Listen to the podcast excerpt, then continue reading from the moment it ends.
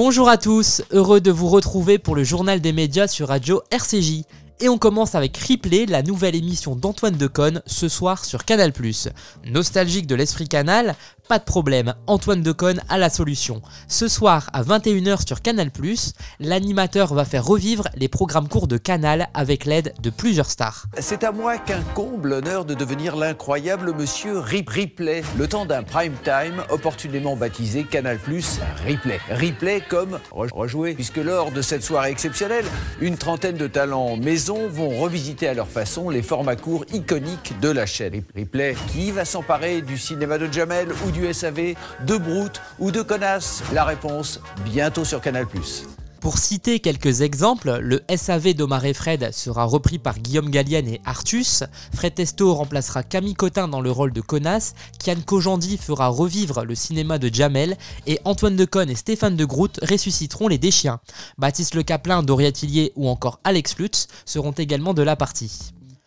France 5 revient sur le génocide au Rwanda. Dimanche à 22h40, France 5 diffuse Retour à Kigali. Dans ce documentaire datant de 2019, Jean-Christophe Klotz revient sur l'implication de la France dans le génocide des Tutsis du Rwanda de 1994 et sur l'impuissance de l'ONU face au massacre. On retrouve plusieurs témoignages, comme ceux des généraux français, des diplomates et des hommes politiques français, belges et américains. Parmi les intervenants, on peut citer Bernard Kouchner ou encore François Léotard, ministre de la Défense de 1993 à 1995. Il s'agit du troisième film du journaliste Jean-Christophe Klotz sur le sujet. Arte donne carte blanche à Alexandre Arcadi. L'émission Square Artist donne la parole à Alexandre Arcadi. Le cinéaste avait accompagné le président Emmanuel Macron en janvier 2020 lors du 75e anniversaire de la libération du camp d'Auschwitz. Il s'était rendu au cimetière de Jérusalem où sont enterrés 10 des 11 victimes d'assassinats antisémites commis en France depuis 2006. Dans cette carte blanche intitulée Sarah et les autres, Alexandre Arcadi rend un hommage aux victimes de l'antisémitisme.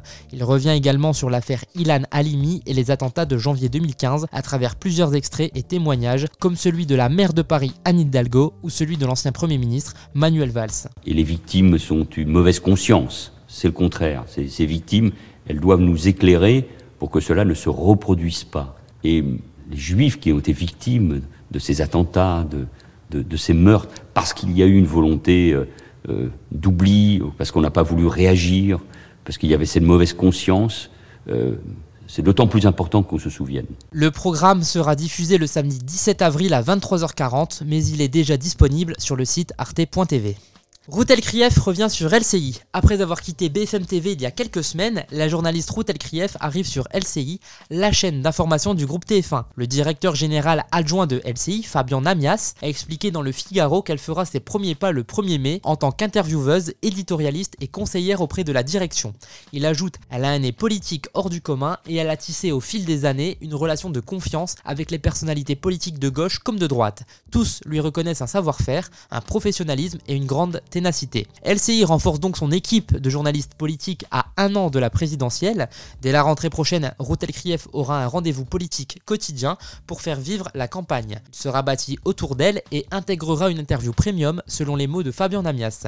Routel Krief avait déjà travaillé pour LCI entre 1994 et 2001. Merci de nous avoir écoutés et à très bientôt pour une nouvelle chronique média sur Radio RCJ.